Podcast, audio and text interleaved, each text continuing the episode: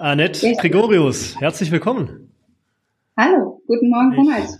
Ich freue mich, dich als Gast zu haben hier in meinem virtuellen Studio vom Hotel Podcast. Äh, die meiste Zeit bin ich ja vor Ort. Wo treffe ich dich heute an, virtuell? In welcher Stadt? Bei mir in Berlin äh, im Büro. In Berlin. Immer schon in Berlin ansässig, ansässig gewesen, oder? Tatsächlich. Ich bin in Berlin geboren, habe hier studiert, hier gegründet, also eine richtige Berliner Pflanze. Okay. Und äh, bevor wir da gleich ein bisschen drauf zu sprechen gekommen, Gründung, äh, ich glaube, zwar 1999. Ja, möchten wir ähm, direkt mal erwähnen, dass ja nächste Woche am 16. und am 17. November äh, eine große Veranstaltung wieder stattfindet. Ähm, ich habe hier das Logo eingeblendet, die, die So Apart. Ja, und die So Apart ist ja so ein bisschen schon der Branchentreff für die Service Department äh, Branche, oder?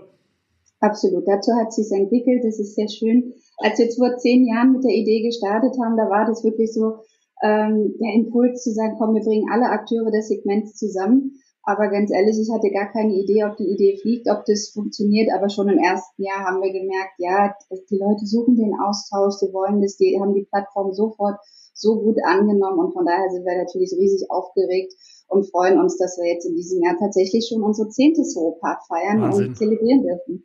Okay. Nein, schön zu sehen, ne? wenn so ein Pflänzchen da sich entwickelt und äh, jetzt schon die zehnte So Apart äh, stattfindet und auch irgendwo der Trend natürlich mit mitgewachsen ist, ne? weil die Anbieter sind jetzt nicht weniger geworden, kann man sagen. Definitiv nicht. Wir sind in unserer größten Wachstumsphase ever. Und das ist natürlich auch für mich eine sehr, sehr dankbare Aufgabe, im Moment wirklich immer positive Zahlen aus dem Segment verkünden zu können. Mhm. Ja, einmal was natürlich Wachstumsthemen angeht, immer neue Marken, eine viel größere Vielfalt, eine viel größere Wahrnehmung für das Segment insgesamt und natürlich auch erfreulichere äh, Performance-Kennziffern, die wir einfach gezeigt haben, auch über die letzten zwei sehr schwierigen Jahre mhm. während der Pandemie. Mhm. Jetzt sagst du sagst du schon, da werden Zahlen präsentiert, da gibt's Insights, wie du es, glaube ich, nennst. Äh, das heißt, wir sprechen hier ja von weit, weit, weit mehr als einem, einem Networking-Event, sage ich mal, sondern äh, da geht's ja wirklich äh, tief ins Thema rein. Und ähm, ich glaube, du hast doch gar nichts anderes gemacht, dein ganzes unternehmerisches Leben lang, als, als temporäres Wohnen, oder?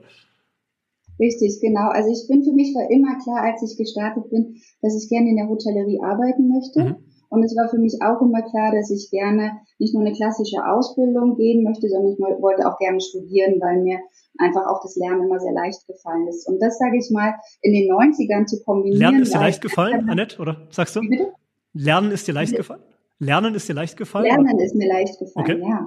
Lernen. Und, das, und deshalb wollte ich eben nicht diese, diese ganz klassische Ausbildung machen, sondern ich wollte am liebsten schon wirklich auch mit einem betriebswirtschaftlichen Background was mhm. machen. Genau. Und ähm, das war dann letztendlich auch so der Impuls zu gucken, wobei Studieren in der Hotellerie in den 90er Jahren tatsächlich nicht so einfach war. Mhm. Ja. Und ich war der zweite Jahrgang, der überhaupt äh, Tourismusbetriebswirtschaft studieren okay. konnte.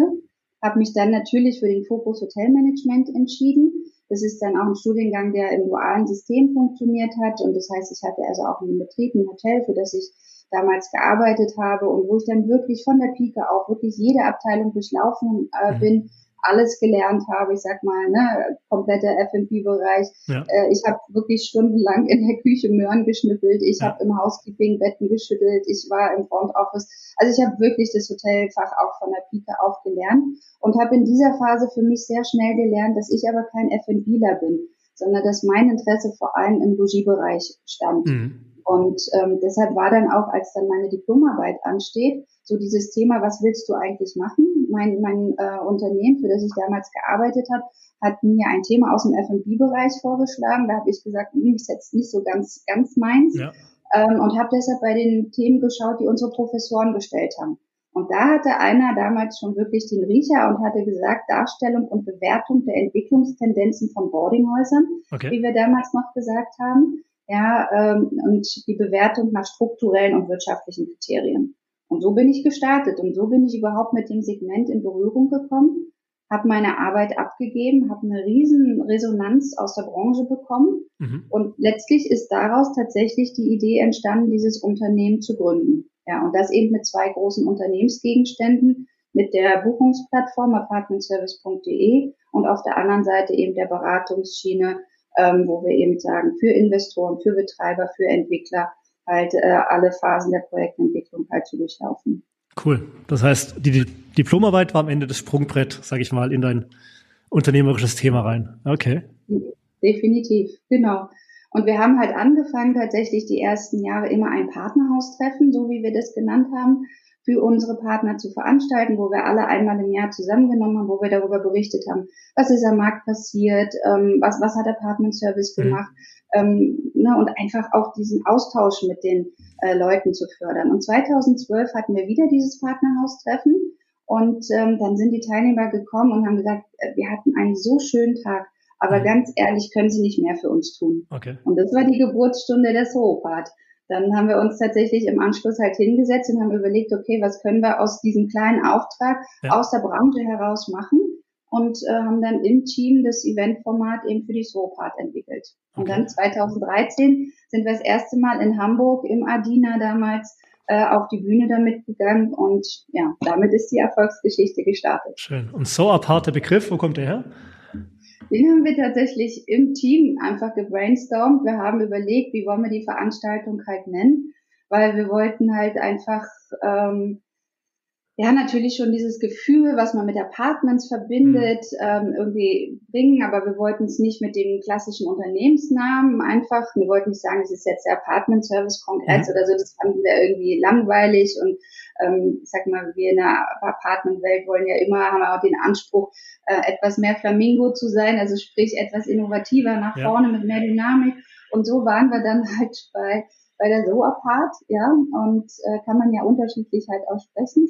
Als wir dann gegoogelt haben, kleine Anekdote am Rande, äh, haben wir erstmal gemerkt, dass das ja auch für Soap Art stehen kann, wenn man es mhm. anders betont und anders schreibt. Damals war Soap Art noch auf äh, Google 1, Nummer 1. Äh, inzwischen hat sich das Gott sei Dank äh, geändert. Ja. ja inzwischen äh, ist die Soap Art nach vorne gerutscht. Aber das war irgendwie ganz, ganz witzig von der Entwicklung halt einfach. Ähm, und wir sind weit weg von der Seifenkultur, sondern sind halt tatsächlich in einem, in einer echten äh, Branchenkonferenz, wie du sagst. Also Inhalte sind uns total wichtig. Also das ist das, dieser Know-how-Transfer, ähm, wofür wir einfach angetreten sind auf der Veranstaltung, plus eben das Networking, plus die Ausstellung, die wir anbieten mit innovativen mhm. Dienstleistern für unsere Branche. Ja, dass wir sagen, wir bringen halt wirklich alle Akteure des Segmentes an diesen zwei Tagen zusammen. Das okay. ist die Idee. Also nächste Woche dann in den Felix-Suiten in Leipzig. Ähm, ja, das ist ja, wie du schon sagst, weit mehr als eine Bestandsaufnahme, wo sich die Branche gerade so befindet, sondern ich kann mir vorstellen, da gibt es auch mal einen Ausblick. Und mit all deinem Wissen und natürlich auch den, den, den Partnern vor Ort. Kannst du da schon ein bisschen was zu sagen? Was glaubst du, wo sich so die, die Szene, die rund um die Service Departments hinentwickelt in Zukunft oder was die nächsten großen Trends sind? Ja, absolut. Also ich sage mal, diese zwei Tage werden wir natürlich ganz viel dafür nutzen, ne, um zu sagen, wo stehen wir aktuell. Mhm. Wir wollen aber auch eine Reflexion machen. Also wir haben dieses Jahr äh, das Motto, Motto Spieglein, Spieglein an der Wand, weil wir eben diese zehn Jahre haben. Und jedes Jahr stellen wir immer die Veranstaltung unter ein besonderes Motto, was uns im Prinzip über das Jahr hinweg so bewegt hat. Und jetzt wollen wir wirklich sagen, wir sind, wie ich es vorhin schon gesagt habe, in der größten Wachstumsphase. Wir haben so viele neue Brands, wir haben einen Aufmerksamkeitswert mhm. wie noch nie im Segment. Ja, wir werden als alternative Assetklasse wahrgenommen, sind aber noch auf dem Weg zu einer eigenen Assetklasse. Ja, das mhm. muss man einfach auch bei aller freudigen Nachricht im Segment ja auch immer noch sagen. Wir sind auch noch immer eine Nische der Hotellerie. Ja. ja. Und, und von daher ist es natürlich einfach auch an der Stelle mal ganz wichtig zu sagen, okay, wo stehen wir? Lasst uns mal reflektieren, was haben wir die letzten zehn Jahre geschafft um dann, wie du sagst, natürlich aber auch den Blick in die Zukunft zu werfen. Wo geht es hin? Weil natürlich, auch wenn wir jetzt deutlich bessere Performance-Werte haben, sind auch wir natürlich mit den großen Herausforderungen der zu, äh, Zukunft halt einfach konfrontiert. Wir haben eine Multikrisensituation, die natürlich auch an unseren Sek äh, Akteuren im Segment nicht mhm. vorbeigeht. Ja, ähm, wir werden es genauso spüren. Deshalb werden wir natürlich über zum Beispiel Verträge sprechen, ja, Verträge, die in der Vergangenheit geschlossen werden, wie können die unter den aktuellen Krisensituationen halt einfach in der Zukunft noch ausgefüllt werden. Ähm, das werden wir im Gespräch haben mit Marc P. Werner von Hohen Lovels beispielsweise, der dazu referiert. Wir werden aber auch einen Best Case haben, da zum Beispiel Henrik Bodmer von der Union Investment ähm, im, im Vergleich oder im, im Gespräch halten mit, mit Hannibal Dumont Schütte von der Steerie, ja, die halt gerade auch äh, in Bremen eine Konversion, was ein Riesenthema für unser Segment mhm. halt ist, ja, eine, eine Umwidmung halt äh, eingegangen sind als Partnerschaft, ähm, so dass wir über diese Erfahrungen sprechen werden, weil das wird ein ganz großes Thema und das ist ja auch heute gerade wieder ganz frisch durch die Presse gegangen, dass einzelstehende Betriebe eben jetzt von den Brands übernommen werden. Ja, das heißt, wir erleben natürlich gerade so eine Konsolidierung auch am Markt, dass Einzelplayer übernommen werden und die, die Markenstärke ähm, sozusagen nach vorne geht. Ne? Heute war es ganz, ganz frisch Brera und hat das Spot übernommen in genau, München. Genau, ja. Ja. Und das werden natürlich alles so die Gespräche sein, die wir, die wir da durchgehen. Ähm, wir werden gucken, was macht das Thema Kohlewing ähm, äh, hier in Deutschland. Ne? Wir haben auch da ja äh, schöne und weniger schöne Entwicklungen am Markt erlebt. Die werden wir kritisch hinterfragen und beäugen. Wir werden dazu auch einen Zukunftstalk mit, mit ganz tollen ähm, Referenten einfach auch an der Stelle haben. Und wir haben natürlich äh, unser Nest des Flamingos, unseren Innovationspitch für, für tolle Produkte fürs Segment. Wir haben unsere New Kids, eine der beliebtesten Kategorien, wo wir immer neue Marken vorstellen, die mhm. halt ins Segment gerade kommen, die frisch gelauncht haben. Also da ist ganz, ganz viel Zukunftsperspektive drin. Super. Ja, vielen, vielen Dank für den Ausblick und Wer das jetzt nochmal nachlesen möchte, äh, so-apart.de ist, glaube ich, eure Webseite. Und genau. äh, wie du schon sagtest, sollte auch bei einfacher Eingabe auf Google sehr, sehr, sehr weit oben mittlerweile zu finden sein, gell, nach zehn Jahren. Genau. Annette, ich möchte mich bedanken, ja, und wünsche euch für die weiteren Vorbereitungen alles, alles Gute. Großartig, ganz herzlichen Dank, lieber Ronald, und ich bin sicher, wir sehen uns in, in Leipzig. Bis dahin. Danke dir. Bis dann. Ciao, ciao. Bis dann. Tschüss.